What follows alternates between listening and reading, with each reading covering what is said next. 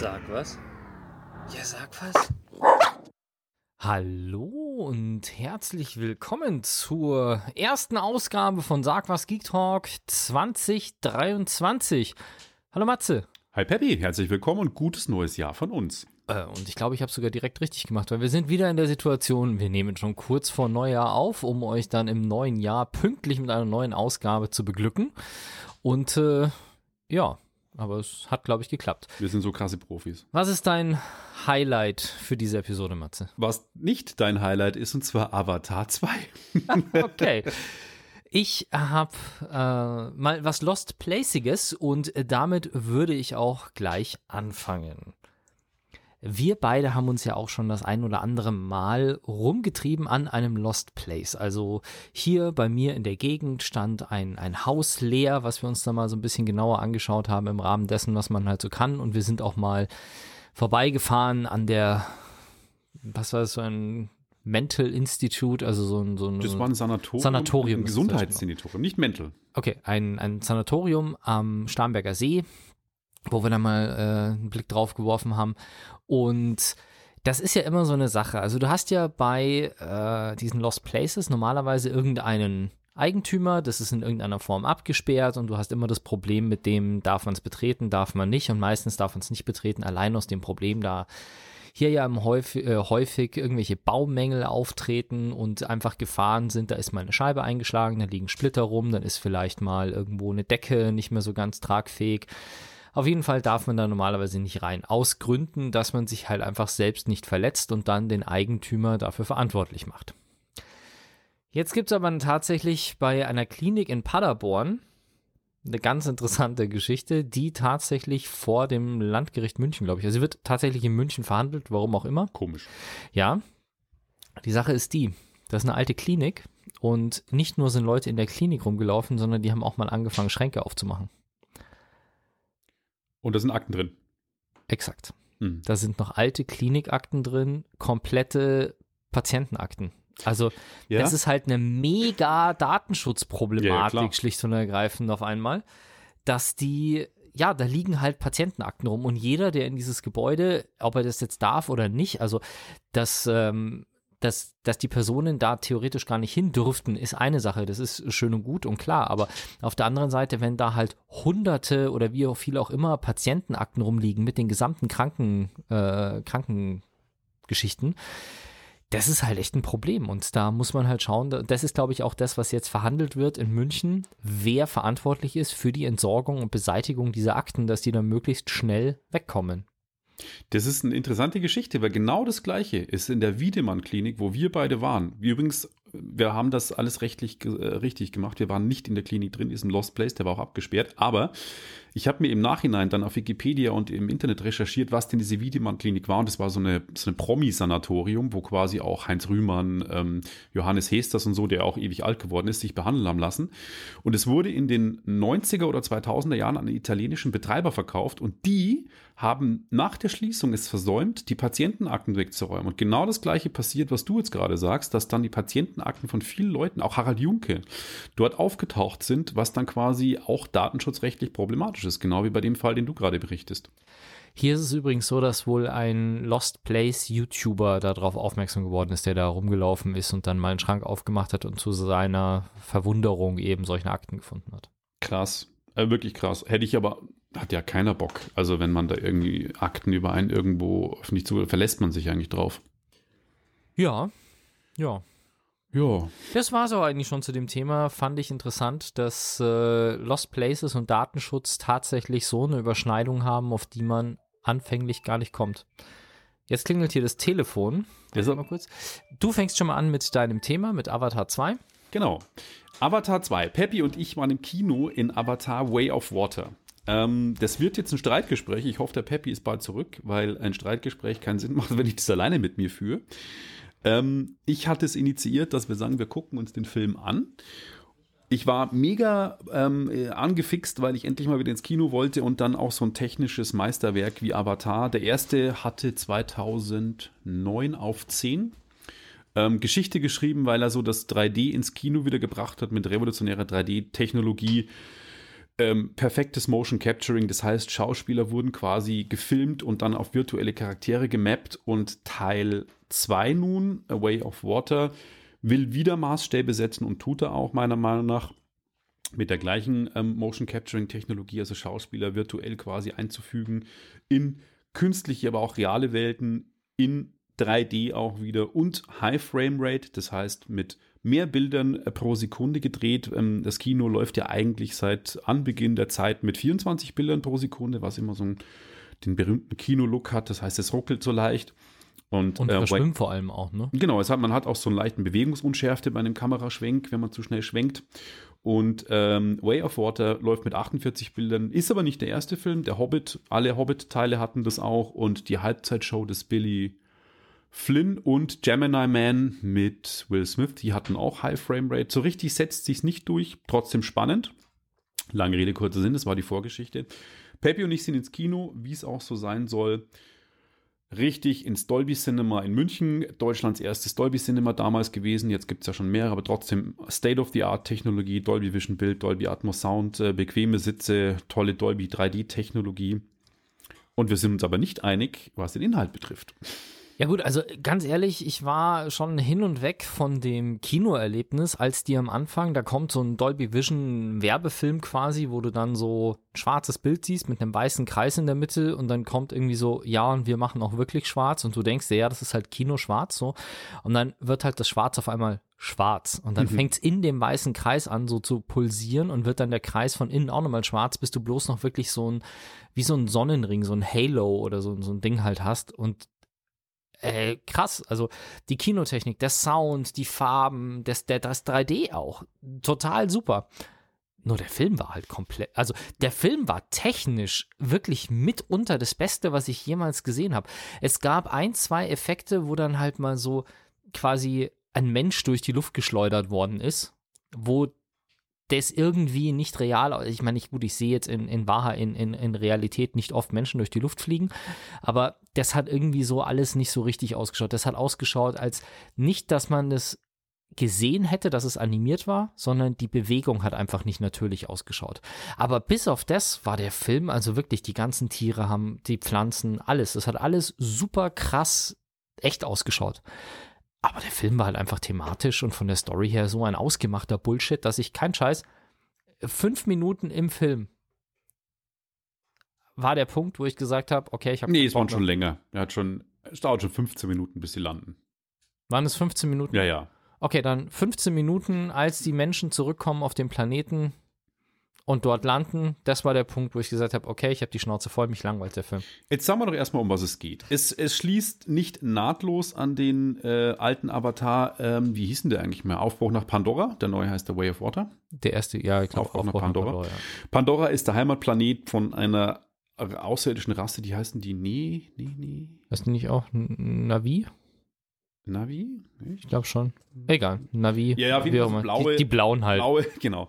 Blaue, schlachsige, übergroße ähm, Naturvolkwesen, die es mit Wasser gibt und auch auf, als Baumwesen. Die haben dann so ein, wie so ein Affe, so ein Kamake, so einen Schwanz und springen von Baum zu Baum.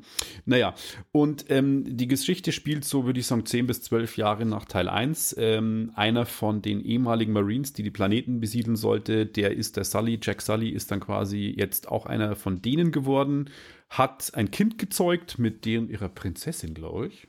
Ähm, und hat eine Familie gegründet. Und die, was der Peppi gerade gesagt hat, ist eben, dann landen die Menschen wieder auf dem Planeten mit Landungsschiffen und es geht eigentlich um eine Rachegeschichte, weil ähm, er damals ja auch quasi übergelaufen ist, der Sully, zu den, zu den Einheimischen und äh, dann die Marines bekämpft hat. Und äh, das geht quasi um eine Rachegeschichte, dass ein, ein Marine-Platoon auch quasi Avatare bekommt und die dann quasi ihn jagen sollen. Und er flüchtet dann quasi aus seinem Stamm in einen anderen Stamm, beziehungsweise auf eine Inselkette, wo ein Stamm lebt, der das Wasser quasi bejagt, bewohnt, bevölkert auf den Inseln. Und auch dementsprechend angepasst ist tatsächlich. Genau, die haben dann eben auch so Schwimmschwänze, damit sie besser schwimmen können und Schwimmtiere und Wale gibt es dann da auch und naja.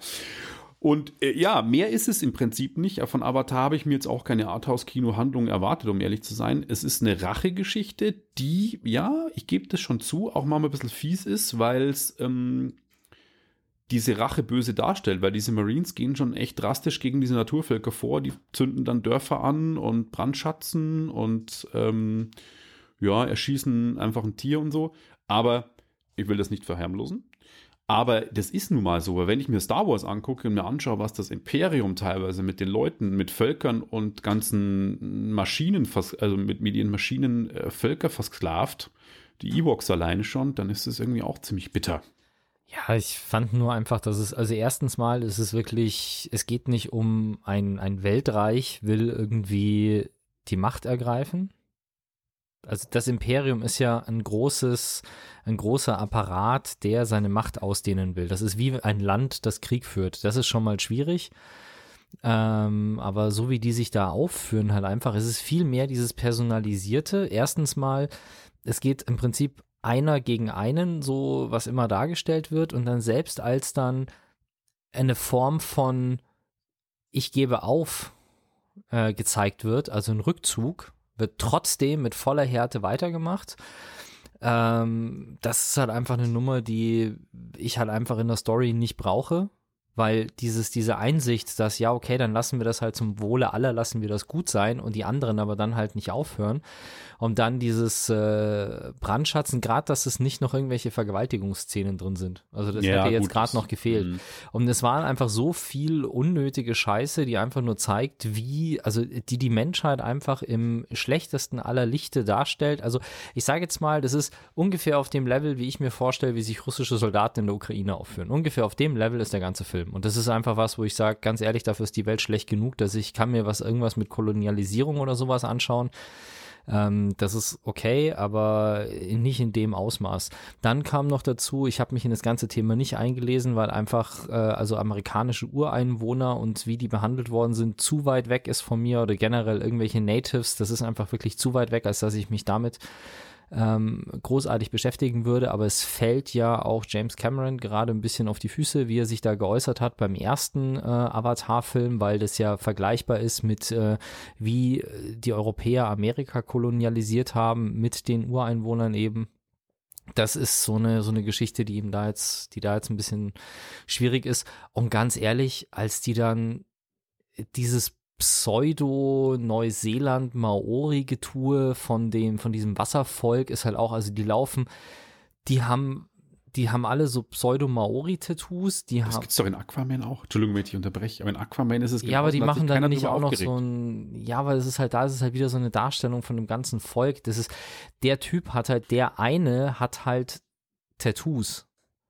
Also das ist nochmal was anderes. Der Typ hat Tattoos, was viele andere auch haben, abgesehen davon, also das ist halt, ich sage jetzt mal, verordne ich eher unter einem Modetrend und nicht eine Rasse auf einem ausländischen Planeten, die dann auch sowas wie den, wie heißt der Kriegstanz der Maori? Hacker, oder? Hacker. Genau, die dann auch so halb so einen Hacker aufführen und die ganze, ähm, und das ist eben die Tattoos sind das eine, aber die ganzen Gebaren und Bräuche da so mit zu übernehmen, finde ich irgendwie, also ganz ehrlich, nervig und hätte ich jetzt absolut nicht gebraucht. Ich finde es aber nicht so schlimm, weil es ist ja nicht irgendwie, dass es in den Kakao gezogen wird, dass es irgendwie missbraucht wird, sondern er hat quasi was aus der realen Welt, was es quasi gibt, in eine fiktive Welt eingefügt. Was spricht denn dagegen? Wenn er es jetzt irgendwie verunglimpfen würde und, und keine Ahnung, wenn die Nazis die, das ist ein krasser Vergleich, Entschuldigung, aber äh, wenn, wenn die Nazis die Swastika nutzen und dann quasi für sich vereinnahmen, das ist ein Missbrauch von einem Symbol, was eigentlich einen anderen äh, Hintergrund hatte. Aber es ist jetzt eine fiktive Science-Fiction-Geschichte, die in einer alternativen Zeitlinie, in einem nicht existenten, wahrscheinlich existenten Planeten spielt. Deswegen ich habe den Film als, als Märchen gesehen und das ist er manchmal. Er ist auch kitschig, aber nicht so, sag ich sag, ich hasse Disney-Kitsch und das hat er nicht. Es sieht man manchmal einen, einen Wal in Zeitlupe hochspringen und es sieht brillant aus und dann schwimmen die irgendwie so rum, aber ich fand es nie so zum Kotzen äh, kritisch, kitschig, wie ich zum Beispiel Ariel finde. Und deswegen, ja, ich finde es interessant, wie du siehst. Ich habe es aber nicht so nicht so wahrgenommen. Ich habe mich von dem Film beriesen lassen und fand es auch schlimm. Ich dachte mir, oh, diese bösen Marines und ich finde es scheiße, was die machen. Aber sie bekommen ja auch auf die Mütze am Ende des Tages. Und ich habe den Film so als auf mich wirken lassen und fand ihn einfach so audiovisuell märchenhaft erzählt, dass es mich gut abgeholt hat von einem, sage ich jetzt mal, beschissenen 2020. Ja, bei mir war es eben genau andersrum. Mich hat das einfach genervt, diese ganze Darstellung, weil, weißt du, die lassen sich für diese ganzen äh, Stories und Welten lassen sich die Leute genug einfallen, äh, als dass ich nicht irgendwie einen Tattoo-Stil und äh, Verhalten, so Kriegsverhalten, ähm, ja, kopieren muss und dann auch noch diese Darstellung, wie halt dann die selber erstmal ordentlich zu leiden haben. Also das am Schluss muss man ja auch tatsächlich sagen, wenn du es jetzt auf die Spitze treiben willst, äh, der Grund, warum die Marines am Schluss eins auf die Mütze bekommen haben, ist ja im Endeffekt wirklich, weil äh, Jack Sully, der selber Marine ist, geholfen hat. Also die ganzen Naturvölker alleine waren auch restlos unterlegen, was man ja auch äh, eine ganze Zeit über während dem Film sieht, dass die sich nicht so wirklich alleine ohne den großen westlichen Helden, der sie anführt, in irgendeiner Form verteidigen können. Naja, das ist der Wahl hilft Filme. aber schon auch gut mit. Dass so ja, aber erst nachdem er nachdem die anderen schon wirklich am, am Kämpfen sind und natürlich hilft er dann nochmal aus, was ja sowieso schon wieder gegen eigentlich war es doch nur der Endkampf, wo er wirklich ähm, so Mann gegen Mann gegen den Antagonisten kämpft. Aber eigentlich so haben sie sich nee, strategisch ist auch von der Führung nein. Die anderen Länder, die also die anderen Dörfer, wo der Sully nicht ist, haben überhaupt gar nicht? keine Chance. Und nee, das ist einfach wieder nur, du hast ein Volk, das dargestellt wird wie ähm, australische oder neuseeländische Ureinwohner, die von einer Westle äh, von einer fremden Macht komplett unterjocht und vernichtet werden wie es ihnen passt, bis dann einer von den äh, quasi von den Eroberern sie anleitet, um sich gegen die Eroberer durchzusetzen. Gibt es die Geschichte aber nicht öfter? Also zum einen ist es ja, zeigt es ja auch mal, dass quasi die Menschen doch nicht von Grund auf böse sind, weil er ist ja eigentlich naturmäßig auch ein Mensch und hilft ihnen quasi, sich zu verteidigen. Also es gibt nicht alle Menschen sind böse. Aber der Großteil. Und zweitens ja. ist die Geschichte von der Film mit Mel Gibson, der Patriot zum Beispiel auch so, dass er da den, äh, den Urvölkern hilft. Und ich glaube, der mit dem Wolf tanzt, ist doch auch so quasi auch, dass, dass Kevin Costner da auch äh, den, den indigenen Völkern von Amerika. Ja, wir haben ja auch auf der ganzen Welt sind indigene Völker ja auch äh, hemmungslos abgeschlachtet worden. Also das ist ja, ja, ja auch, aber, aber das heißt ja jetzt nicht, dass es irgendwie, dass es jetzt gut ist. Aber nein, sage ich ja nicht. Aber das sagt ja nicht, dass die Geschichte jetzt da zum ersten Mal so böse erzählt wird und äh, dann hätte, hätte man sich ja bei dem Filme, die ich jetzt genannt habe, der Patriot oder der mit dem Wolftanz auch schon aufregen müssen. Ich bin mir ehrlich gesagt nicht sicher, wie hart äh, diskutiert der Patriot ist, weil ich jetzt nicht unbedingt Mel Gibson als Regisseur steht dermaßen heftig. Ja, aber das war vor seiner kritischen christlichen Zeit. Also der Patriot war vor dieser Zeit, wo er okay. so Sachen von sich gegeben hat. Das ist ja schon ein älterer Film. Ja. Nee, es ist, also wie gesagt, mich hat einfach das Ganze, die ganze Darstellung und für mich war der Sinn, äh, der Film einfach so, wie gesagt, es gibt immer in Filmen Konkurrenzen, es gibt äh, irgendwelche Rache Geschichten, also jetzt auch, keine Ahnung, der Punisher zum Beispiel ist ja, also die Fernsehserie von Marvel, ist ja auch eine komplette Rachegeschichte. Der Punisher existiert ja. nur aus Rache. Aber der hat halt da ist viel Gewalt dabei und mit der Gewalt kann ich umgehen. Es ist bloß nicht so dieses sinnlose, der absolut übermächtige gegen komplett wehrlose Völker im Prinzip. Dieses ganze Abschlachten von wehrlosen Völkern und Tieren einfach nur, weil man es kann, um irgendjemanden zu finden, das ist, das ist halt die Thematik, die mich da irgendwie. Ich finde, ja, ja, ich gebe dir recht, weil es so ist, aber das ist ja leider auch so in der Geschichte der Menschheit vorgekommen. Das ist bei den Inka, bei den Maya, ja, das, äh, durch die spanischen ja, Inquisitionen. Genau. Deswegen brauche ich das nicht noch als Film jetzt nach so einem Jahr. Aber dann ist es doch eigentlich nur, dass es quasi dich jetzt in deiner Stimmung getroffen hat. Das heißt aber nicht, dass der Film an sich keine Daseinsberechtigung oder schrecklich ist, weil er eigentlich nur was zeigt, was es schon gibt oder gab. Ja, also wie gesagt, ich sage ja für mich persönlich, also wie gesagt, technisch und Ding ist der Film, ist der Film top. Ich brauche bloß die Story halt absolut nicht. Ja, also okay. Wie gesagt, wir sind da ähm, unterschiedlicher Meinung. Ich, auf mich hat er wahnsinnig gewirkt. Er ist, mich hat er sehr begeistert. Ich gibt selten Filme wie, also Top Gun werde ich mir nochmal anschauen, sogar zum dritten Mal den neuen Maverick, weil ich den so unterhaltsam fand. Und Avatar würde ich mir auch nochmal anschauen, weil er einfach mir äh, weil er mich so abgeholt hat, obwohl er drei Stunden verdammt lang ist und ich drei Stunden eigentlich nicht mag, weil es mir immer zu lang ist, aber ich habe mich ging aber ganz gut, gut unterhalten. Es ist immer was passiert. Und er ist halt audiovisuell dann so beeindruckend und so eine zauberhafte Welt mit dem Wasser und dann schwimmen die mit diesen, mit diesen Walen und ähm, mit ihren Schwimmtieren. Das sieht schon alles cool aus. Wobei zum Look jetzt nochmal manchmal, und ich habe dann viel drüber nachgelesen, wie sie das produziert haben, Weil mir nämlich, und ist dir das auch aufgefallen, dass der Film manchmal ruckelt. Nee, das ist mir nicht aufgefallen. Ähm, du hast diese wahnsinnig tollen Actionsequenzen, die alle superflüssig sind. Da fliegen dann äh, Flugtiere durch die Gegend und Wassertiere durch die Gegend und Menschen durch die Gegend und Schiffe und alles. Und das ist superflüssig mit diesen. Die schaut aber mal aus wie so ein Intro von einem Playstation-Spiel. Weil es so flüssig ist und so perfekt scharf. Und dann kommt ein Schnitt, ein harter. Und dann habe ich mir gedacht, jetzt sieht's aus, wie wenn du ein Playstation-Spiel hast und die Framerate bricht ein. Dann fängt es an zu ruckeln. Und dann habe ich gedacht, habe ich einen Knick in der Optik? Ist der Projektor jetzt kaputt? Ist die, das, das Videofile, also das sind ja ähm, Standbildfiles, also DCP-Files, sind die kaputt? Und dann habe ich das nachgelesen, weil mir das sofort aufgefallen ist. Die haben die Actionsequenz mit 48 Bildern gedreht und die, die Nahaufnahmen aus irgendeinem Grund, teilweise mit 24, die dann gedoppelt werden, damit du wieder auf 48 kommst. Und das okay. ist das, was mich so gestört hat. Ich saß so drin und dachte mir, das gibt's nicht. Und dann habe ich auf Reddit nachgelesen, so ein Thread. Mhm. Und da haben die das auch bestätigt, dass sie das so gemacht haben. Ich muss nur mal rausfinden, warum man das so macht, um den Kinolook dann wieder in den Nahaufnahmen und Dialogsequenzen zu haben, weil die hätte ich auch gern flüssig gehabt. Aber mhm. naja, man muss sich mit dem Look auch anfreunden. Es gibt ja wieder die Leute, viele haben auch geschrieben bei Reddit, das sieht aus wie eine brasilianische ähm, Daily Soap. Telenovela. Genau, Tele, Telenovela oder ähm, irgendeine schlechte Reportage.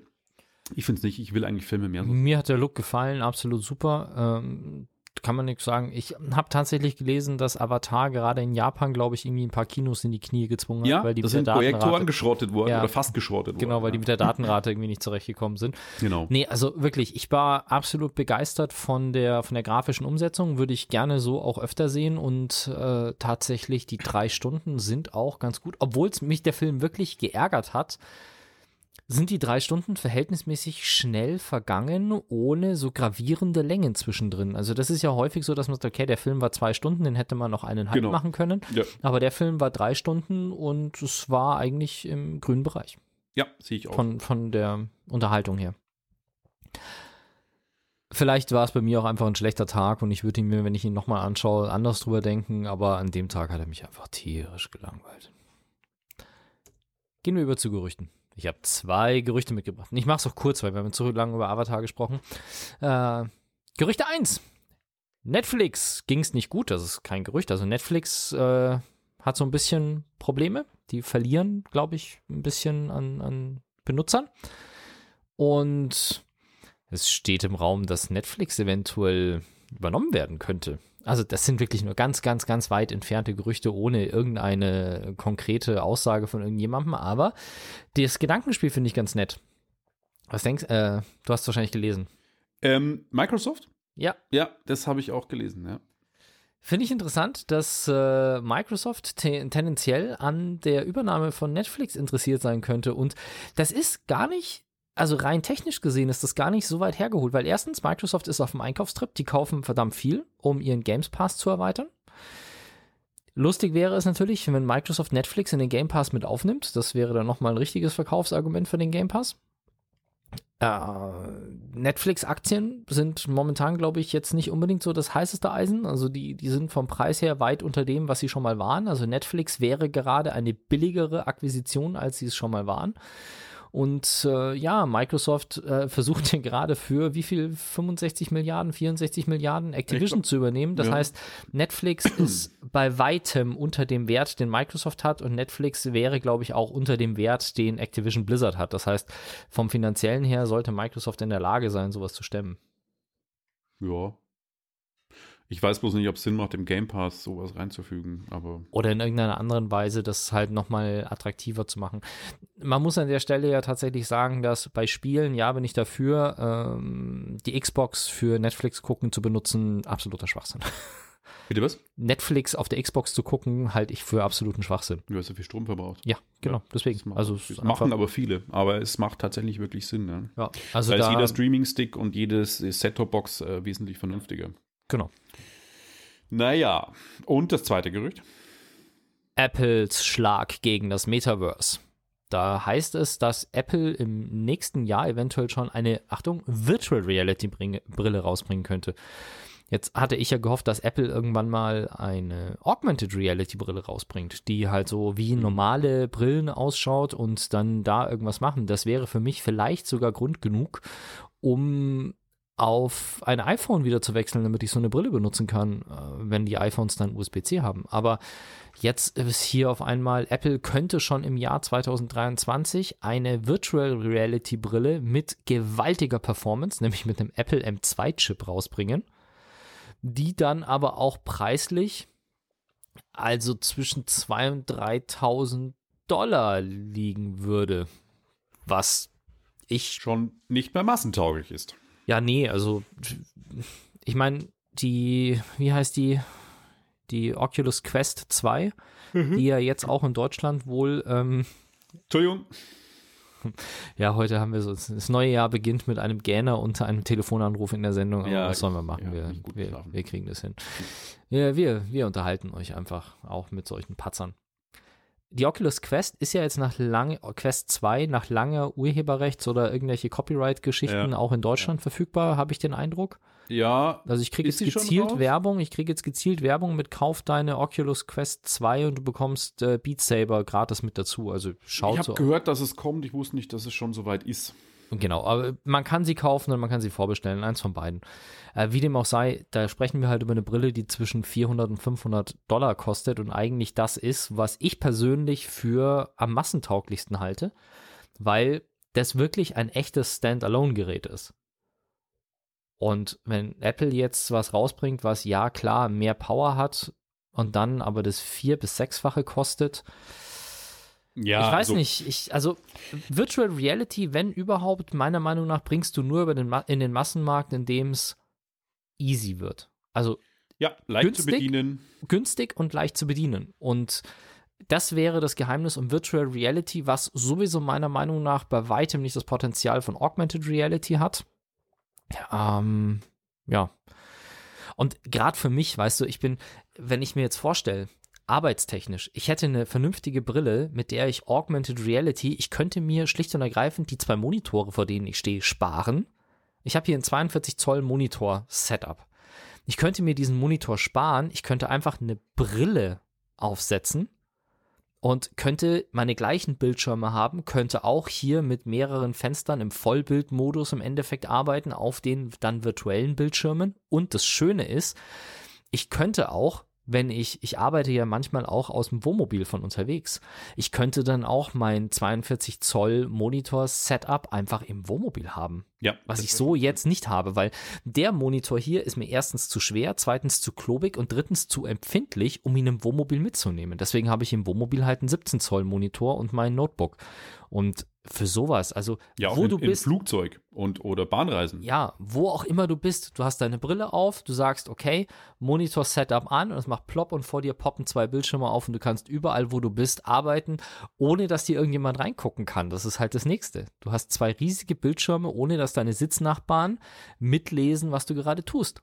Ja, Fänd ja, oder halt, cool. ähm, wie es schon bei der Google Glass versprochen worden ist, du gehst durch die Gegend und weißt halt quasi, ich bin in einer fremden Stadt in Barcelona und will einen Tapasladen und der blendet dir halt ein, wo ist der nächste Tapasladen, geh dahin, jetzt hier links und rechts und oder ähm, du kannst einen Videoanruf machen und den Leuten zeigen, was du gerade siehst, was viele Leute jetzt machen, indem sie ihre Kamera, ihre Handy immer rumschwenken und so, das kannst du halt dann so machen und das ist schon ja. cool so HoloLens-mäßig eben. Sowas fände ich halt cool. Und wenn sowas von Apple gekommen wäre, hätte ich das wirklich cool gefunden. Warten Aber mal ab. Virtual Reality für 2.000 bis 3.000 Euro, da sind wir besser als alles, äh, teurer als alles, was auf dem Markt bisher etabliert ist. Also die ganzen Oculus, äh, die großen und, ja, die Oculus Pro und die HTC. 1500.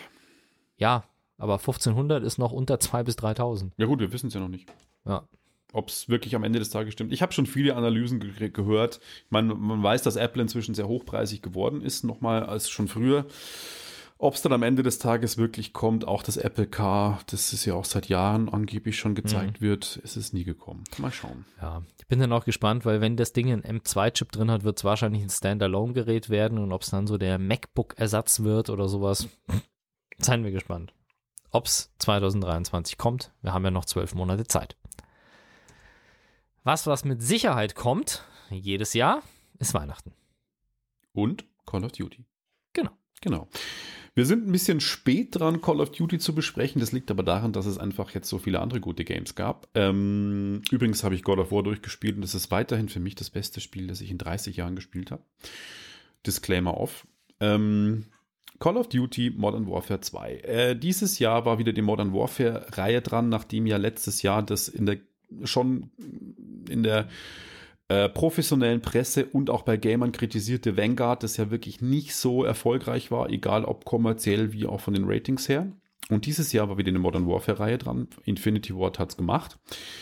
Und es ist quasi der zweite Teil von der Neuauflage der Modern Warfare-Serie. Die gab es ja schon mal mit 1 bis 3, damals auf der PS3 und der Xbox 360. Und nun gibt es eben auf den Next-Gen-Konsolen auch nochmal eine Neuauflage. Und ich habe es mir reingezogen, weil ich äh, dann doch wissen wollte, wie es war. Und es ist schon echt ganz cool geworden. Also die Kampagne ist eine der besten Kampagnen, die es überhaupt jemals gab, mit Black Ops 2 oder 3, das auch eine ziemlich coole Story hatte, weil sie sich bemüht haben, mal was Neues zu machen. Es ist nicht nur, ähm, also das Rad wird nicht neu erfunden. Das heißt, du ballerst dich von A nach B, schlauchartige Levels. Es ist nicht irgendwie so, dass ich sage, das ist jetzt Open World oder so. Das will er, glaube ich, kein Call of Duty-Spieler. Aber es gibt die Möglichkeit, die Charaktere näher kennenzulernen. Es sind nicht nur stumpfe Elitesoldaten, sondern es gibt die Möglichkeit, in Funksprüchen ähm, Auswahlmöglichkeiten. Das heißt, was du antworten willst oder fragen willst. Und dann erfährst du quasi was über den Soldaten, der quasi gerade spricht oder den du spielst. Also man, es gibt dem Ganzen ein bisschen Personality, was mir immer extrem ge äh, gefehlt hat bei Call of Duty, weil es immer nur so ein stumpfes Elite-Soldat, schießt alles über den Haufen, hat eine harte Geschichte hinter sich, äh, keine Familie und alles andere ist nur schlecht. Also das haben sie schon mal besser gemacht. Und dazu kommt noch, ähm, dass es für manche Call of Duty-Spiele zu viele Schleichmissionen gibt wahrscheinlich, dass man nicht nur stumpf durch die Gegend ballert und es rumpft und sonst irgendwas, Was, sondern man viele Schleichmissionen? Viele Schleichmissionen. Boah, das ist nichts für mich. Ja, könnte dir nicht gefallen, ja. Ähm, ich fand es dann an einer Stelle auch etwas zu viele Geschleiche. Ähm, das Übliche kennt man schon aus der Tschernobyl-Mission, dass man im Gras liegt und es kommt ein Trupp auf einen zu. Man muss schauen, dass der nicht über einen drüber läuft und einen entdeckt dann. So, das, das haben sie wieder aufgebaut. Es, er findet das Rad auch nicht neu. Aber das fand ich so eigentlich ziemlich cool. Grafisch ist es richtig beeindruckend. Gerade der Amsterdam-Level, der ist auch in vielen Videos auf YouTube gezeigt worden von YouTubern. Der sieht brillant aus. Also das ist wirklich, man sieht Krachten irgendwie, man sieht diese Wasserkanäle, man äh, sieht äh, belebte Straßen, wo Leute in Cafés sitzen. Man geht dann quasi durch die Stadt durch, durch Amsterdam, ein kleiner Teil, und muss dann quasi dort ähm, einen abholen irgendwie. Haben sie echt cool gemacht, sieht super aus. Ja, aber am Ende des Tages ist es dann doch nur eine Rachegeschichte, auch wieder bei einer Rachegeschichte über Avatar. ähm, mit Terrorismus, es ist ein bisschen Drogenkrieg mit drin. Das hat so ein bisschen Sicario oder Sicario-Feeling, wie die, wer die Filme kennt. Ziemlich coole Actionfilme. Das kommt so mit rein. Und das nimmt dem Ganzen meiner Meinung nach auch so ein bisschen den etwas, äh, wo einem ein bisschen der Atem stockt manchmal, wenn man sagt, es ist nicht nur, wir machen ein fiktives Land platt und äh, hau drauf, die Amerikaner sind die Retter der Welt, sondern es geht hier wirklich um Drogenkrieg mit Terrorismus. Das ist auch krass. Es ist immer noch martialisch und es ist immer noch teilweise moralisch fragwürdig, aber nicht mehr so ganz heftig wie die alten Call of Duties. Nichtsdestotrotz stört mich dieser Haut drauf Patriotismus immer noch. Der Multiplayer, hm, das Übliche wie jedes Jahr. Es gibt ein neues Warzone, was ich nicht spiele, weil ich so Battle Royale-Spiele nicht mag. Ähm, ansonsten sind die Multiplayer-Modi gleich geblieben. Da hat sie nichts getan. Es spielt sich immer noch gut. Es gibt einen Battle Pass. Das Rad wird nicht neu erfunden. Aber ja, also bei mir macht sich jetzt, ich glaube, ich habe es mal nachgerechnet, es müsste jetzt Call of Duty 18 gewesen sein. Muss man sich auch mal auf der Zunge zergehen lassen. 18 Call of Duty-Teile gab es, die jedes Jahr rauskommen. Tja. Und bei mir macht sich Ermüdung langsam breit. Und jetzt kommen wir zu einem Thema, was wir beide schon oft besprochen haben. Die blöde Updaterei. Also ich habe das Spiel gleich zum Release bekommen. Da kommt der Hammer. Ich will ja als Sammler immer die Disk-Version und auch die Möglichkeit haben, es wieder zu verkaufen. Ich habe die Disk-Version gekauft. Es waren 300 Megabyte auf der Disk. Auf einer Blu-ray-Disk. Und dann habe ich 80 Gigabyte runtergeladen. Weil nichts mehr auf der Disk ist. Es ist quasi nur ein Installation-File. Dafür hast du, weißt du, dafür hast du ein optisches Laufwerk, Ja. wo du halt mit ordentlichen Geschwindigkeiten runterziehen kannst. Dafür, dass du dann 80 Gigabyte runterladen Und jetzt stell musst. mal ja. vor, du wohnst irgendwo immer noch am Land, wo du eine 16 Mbit-Leitung Ja, so hast. zum Beispiel in Bayern. Ja, gibt's immer noch. Oder ich, in Feldkirchen, im Osten von München, habe ich mein Haus angeschaut, die hatten 16 Megabit, ja. Also das ist stadtnah. Da fährst du 10 Minuten über die Autobahn, bist in der Stadt. Ja. Ähm, und dann kaufst du dir das Spiel, legst es ein und dann kannst du wahrscheinlich eine Woche laden. Mit, und das, ich meine, das ist jetzt eine Sache, die bei uns jetzt früher auch nie eine Rolle gespielt hat, aber ja, es wird halt jetzt einfach alles teurer und schlimmer und mhm. da läuft halt eine Woche lang dann einfach nur zum genau. Download einfach mal die Konsole ungenutzt quasi durch. Ich meine, die, die arbeiten jetzt auch dran, dass sie äh, dann im Standby-Modus gehen und da trotzdem weiter runterladen, aber du hast halt ein elektrisches Gerät, was einfach mal eine Woche oder halt mal ein paar ja. Tage durchläuft, nur zum Runterladen. Und das hat mich so gelangweilt und dann geht es halt weiter. Die ersten Tage ist das Spiel halt wieder mit Patches zugemüllt worden. Dann habe ich das Spiel gestartet, gestartet, dann hat er gesagt, ja, jetzt noch die Kampagne runterladen, noch zusätzlich, wir haben gesagt, was hat er denn jetzt gerade installiert? 80 Gigabyte, jetzt muss ich nochmal ja, 20 ja, ja, genau. runterladen. Genau. Und dann kam ein Patch, der Patch war natürlich wieder 25 Gigabyte groß. Dann kam ein Map-Update, das waren 50 Gigabyte. Da habe ich gedacht, was ist denn da jetzt drin? Ist da das ganze Spiel jetzt nochmal in geiler drauf? Und ich denke mal, also wie kann man das denn irgendwie vernünftig machen? Vor allem, also ich habe ja wirklich eine schnelle Leitung. Trotzdem, ich wollte mal spielen und dachte mir, ey, in 10 Minuten bin ich online. Nee, geht nicht. Jetzt, ah, da muss ich trotzdem. Ja, du bist ja nicht der Einzige, der das runterlädt. Also da ist ja natürlich die Serverseite auch, die einbremst. Also Klar, aber ich meine, ich habe es gezogen mit 250 Megabit pro Sekunde, was wirklich schnell ist über WLAN. Und trotzdem hat es ewig gedauert. Und ich dachte mir, ich will jetzt spielen, Leute. Ich will jetzt nicht eine Beta-Version haben, die über eine Woche lang immer wieder gepatcht wird. Die Leute wollen Spiel. Dann hat es mich in den ersten Tagen einfach, wir haben Online-Spiel vom Server getrennt, weil sie einen serverseitigen Patch ausgerollt haben. Dann stand wirklich da, du bist jetzt in der Server-Warteschlange, wir patchen gerade die Server. Du bist als nächster an der Reihe. Ja, habe ich halt wieder sechs Minuten gewartet. Ich habe aber sonst nichts zu tun. Ich habe ja kein ja. kleines Kind zu Hause, wo ich langsam ins Bett muss und so. Also, lange Rede, kurzer Sinn. Activision, äh, andere ging es auch hin, nämlich Ubisoft mit, ähm, wie hieß es? Nicht Ghost Recon, doch, nee, wie ist das? The Division 2 habe ich auch gespielt, konnte man online spielen. Da klappt es ja auch. Also, was ist, was ist los mit euch? Also. Ja, ja, stimmt, der Division war ja auch quasi permanent online. Permanent online sein. Und, und Far Cry und Ghost Recon Wildlands auch. Und ich verstehe es halt nicht. Und da hatte ich nie das Thema, nur die Deppen von Call of Duty. Naja, und ich muss echt ja, vor allem diese Nummer, vor allem diese Nummer, mit dem du, du legst das Spiel ein und dann ist, installierst du es und dann beim Installationsprozess, du kannst vorher nicht mehr, du legst die Disk ein und er installiert erstmal was stundenlang, ja. damit du danach sagen kannst, du hast gar nicht desinstalliert, du hast jetzt schön den Multiplayer installiert, den ich gar nicht spielen will, weil ich spiele ja. ja keinen Multiplayer genau. Call of Duty, sondern ich habe dann einfach mal 80 Gigabyte runtergeladen dafür, dass ich dann sage, okay, das war jetzt der Teil, den ich nicht brauche, jetzt können wir vielleicht nochmal den Teil, den, den ich haben möchte, den du nicht mit installiert hast. Ja ähm, ja. Und, jetzt, jetzt hören wir dann auf, weil wir werden zu lang sonst, aber ähm, noch Warzone, was ich ja nicht spiele, habe ich dann deinstalliert. Und jetzt, wenn ich online mit meinem Kumpel immer spiele, mit dem Harry Holder, dann äh, sagt er mir, ich kann manchmal mit ihm das Spiel nicht starten, weil er sagt, mir fehlt das Warzone-Paket. Denkt mir, ich spiele doch gar nicht Warzone, ich spiele jetzt ja, hier ja. Domination und ich spiele jetzt hier Team Deathmatch. Da brauche ich doch kein Warzone. Was willst du von mir? Das war bei mir auch bei irgendeinem, bei irgendeinem hat er dann immer gesagt, weil ich, dann wollte ich halt die Kampagne spielen und dann musste ich irgendwie nochmal, ich hatte die Kampagne schon installiert, aber musste dann nochmal drei andere Pakete runterladen, wo ich überhaupt keine Ahnung hatte, so, ja, du möchtest die Kampagne spielen, du musst jetzt aber Zombies noch runterladen. Ja, warum? Na gut, das war's zu Call of Duty. Du hast Musik. Ihr habt euch eine musikalische Pause verdient. Und zwar MC René hat äh, nach 16 Jahren eines seiner alten Alben, ein Album namens Band, wieder veröffentlicht. Dafür war er damals ziemlich in der Kritik, weil das so ein bisschen, das war seine Sturm- und Drangzeit. Ähm, ich habe es mir angehört. Ich kann verstehen, dass es in der Kritik ist, weil es teilweise von den Texten der echt ein bisschen unterirdisch ist. Da hat er sich viel gebessert. Wir hören uns 90, 60, 90 an. Der Name ist Programm und dann sind wir wieder zurück. 90, 60, 90, Hauptsache sie ist nice, blonde Haare, lange Beine, oh Gott, da wird ihr heiß, man kann ja nichts dafür. Und da sind wir wieder. Genau, mit 90, 60, 90 äh, ein Track vom Re-Release des Albums, ein äh, Album namens Bernd von MC René aus seiner Sturm- und Drangphase, wo er noch mit DJ Tomic und im Fernsehen mit Mixery Raw Deluxe und weiß der Geier was echt viel unterwegs war. Da war er, glaube ich, von Olli Pocher noch der Sidekick und hat echt bekannte Leute Eminem interviewt und Buster Rhymes und so und mit Keras One Tracks gemacht. Aber da war er so ein bisschen durch, danach ist er ein bisschen abgestürzt und jetzt hat er sich ja wieder gefangen. Ich fand's nur, naja, hört's euch an. Ich fand's witzig, aber nicht wirklich geil. Und wir kommen zu einem Knopf. Tada! Ein Knopf? Ja, ich habe einen Knopf. Also ich nicht. Xiaomi hat einen neuen Knopf. Mhm. Einen drahtlosen Knopf. Mhm. Hast du Smart Home Lampen, die keine Schalter mehr haben? Ähm, ja, Philips Hue, oder?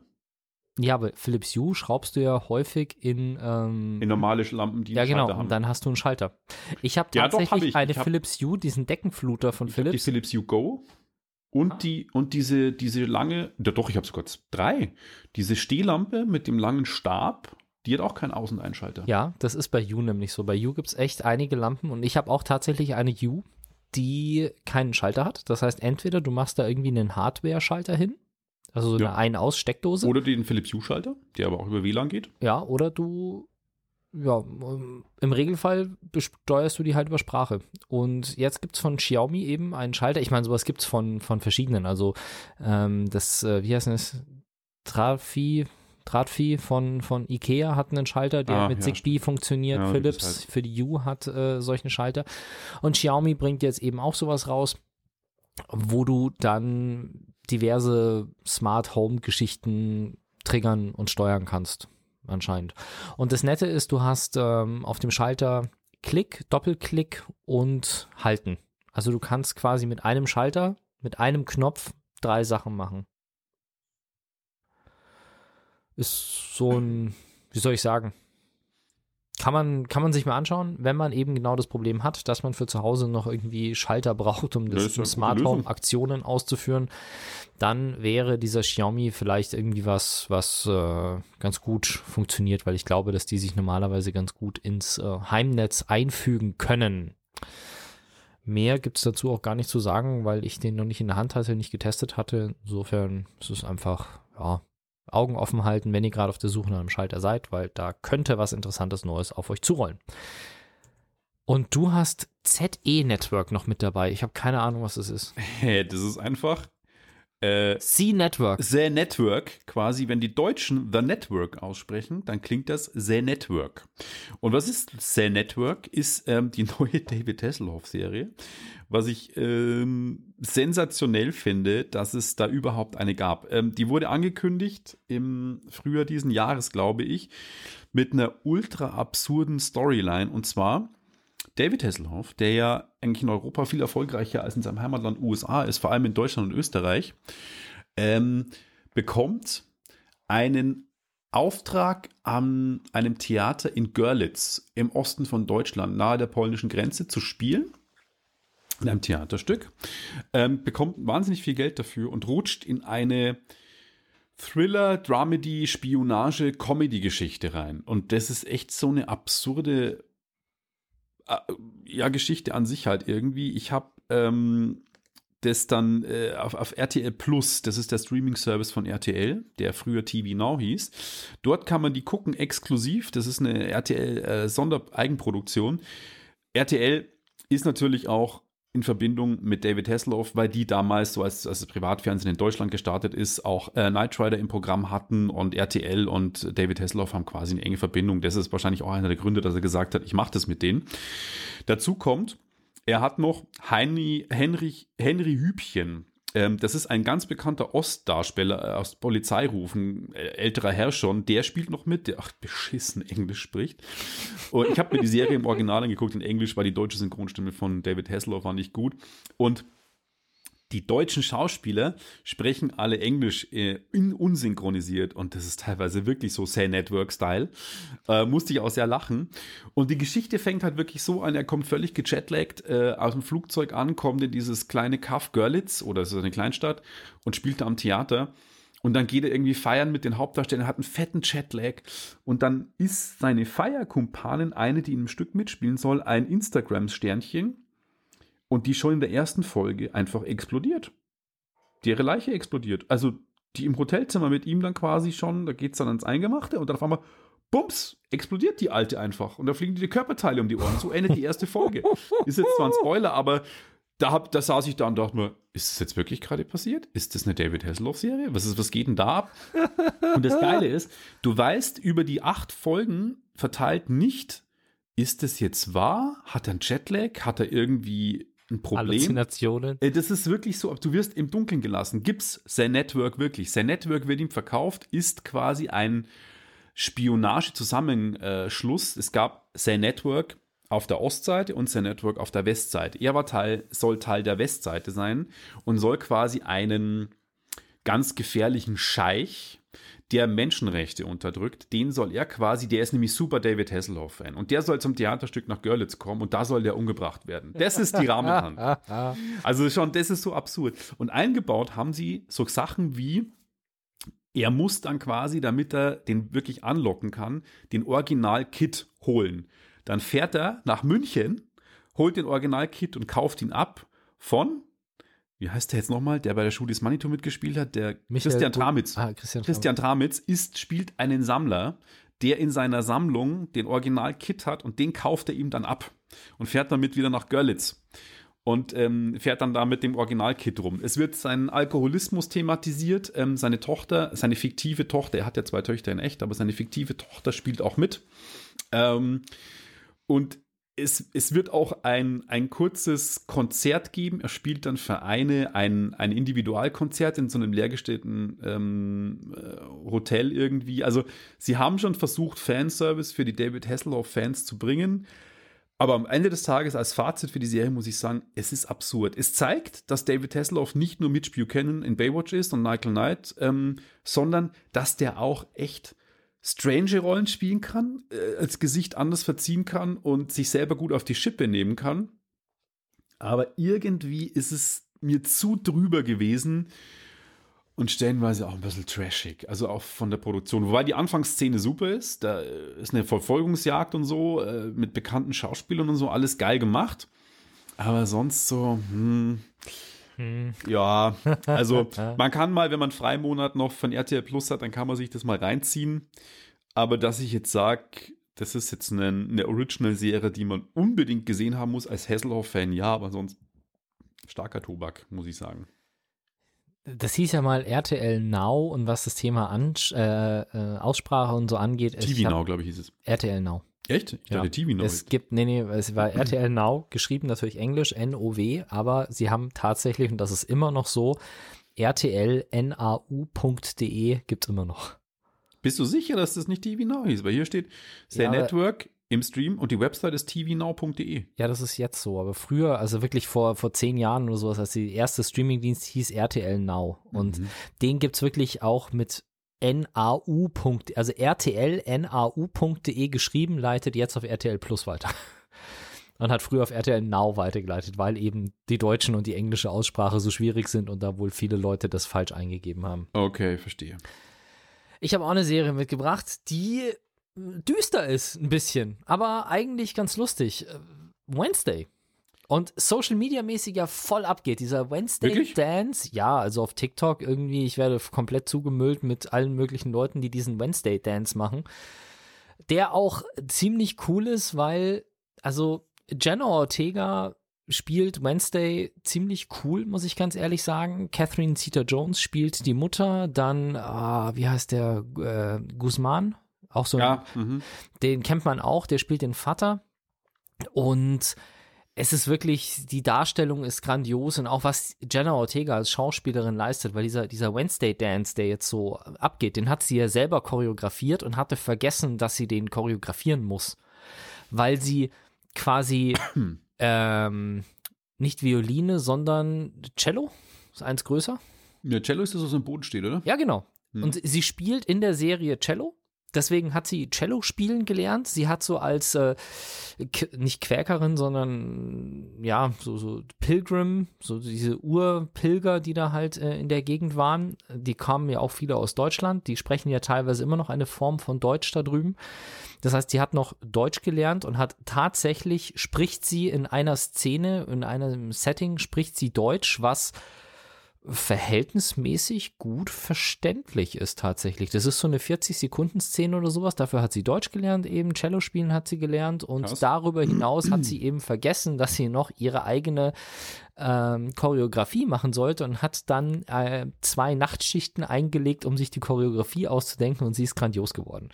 Und ich meine, wer die Adams Family kennt, kennt äh, Wednesday Adams und die Story ist im Endeffekt, sie verteidigt ihren Bruder in der ersten Episode, der halt gemobbt wird von anderen Schülern. Daraufhin wird sie in ein äh, quasi Internat für besondere Kinder gesteckt. Also da gibt es halt dann auch die, die Werwolf-Fraktion und die Sirenen und dies und mhm. jenes. Also das sind schon alles so ein bisschen übernatürliche äh, Wesen und dann passiert halt da auf einmal was, wo sie halt, also es gibt halt so die, die in Anführungszeichen normalen Menschen in dem Dorf, es gibt dieses Internat für die besonderen Kinder und das, sie sind sich alle nicht, also die, die Bevölkerung steht dem so ein bisschen zwiegespalten gegenüber, da gibt es natürlich eine lange Historie, auch ihre Eltern waren auf der Schule, das heißt, sie hat natürlich immer diesen Vergleich zu, was hat Mutter alles hier gemacht, so in der Richtung. Und dann gibt es halt quasi normale Highschool-Story mit so ein bisschen Gruselfaktor und so. Und es ist alles ein bisschen anders, aber es ist eine ganz unterhaltsame, nette Serie tatsächlich. Und äh, ja, kann man sich mal, kann man sich anschauen. Ist, ist das jetzt Comedy? Ist das jetzt eher Drama? Ist das jetzt. Ich würde sagen, es ist so ein bisschen Grusel-Comedy. Also es mhm. ist so mhm. eine Mischung aus leichtem Horror und ähm, Okay. Es ist, glaube ich, nicht zu gravierend schrecklich. Also es ist jetzt kein Splatter-Horror. Es gibt mal ein paar düstere Szenen und sowas. Und in, lustig finde ich, jetzt muss ich schon schauen, wie die heißt, weil ich kenne die überhaupt nicht. Äh, eine Schauspielerin, oh, gut, also wer mitspielt, ist Gwendolyn Christie, die kennt man aus Game of Thrones. Okay. Das ist die Brienne van Tart, die weibliche Ritterin und dann gibt es, ach Gott, welche war denn das? Die Original, die Original Wednesday, also die, die in der alten Adams ach, Family Serie okay. die Wednesday gespielt hat als Teenagerin, die spielt jetzt auch mit als quasi Erwachsene, als Lehrerin an der Schule. Also sie haben dann, sowas finde ich immer besonders süß, wenn sie solche, solche Sachen machen, dass sie eben die alten Schauspieler wieder in dem Remake quasi oder in einer Neuauflage mitspielen lassen. Und damit würde ich sagen, sind wir am Ende der ersten Ausgabe Sag was Geek Talk 2023. Genau, ein gutes neues Jahr für euch nochmal. Und ja, wir freuen euch, äh, wir freuen euch, wir freuen uns, euch auch dieses Jahr weiter unterhalten zu dürfen. Bis dann. Bis dann. Ciao, ciao. Wenn euch das nun gefallen hat, dann liked uns auf facebook.com slash sagwaspodcast und abonniert uns auf iTunes oder im Podcatcher eures Vertrauens. Alle Infos zur Show, den Themen und alle Folgen gibt es auch auf www.sag-was.com. Fragen, Anregungen und Feedback nehmen wir gerne über Facebook oder als Kommentar auf der Website entgegen. Und wenn ihr gerade Zeit habt, dann bewertet uns doch bei der Podcast-Plattform, auf der ihr uns gefunden habt.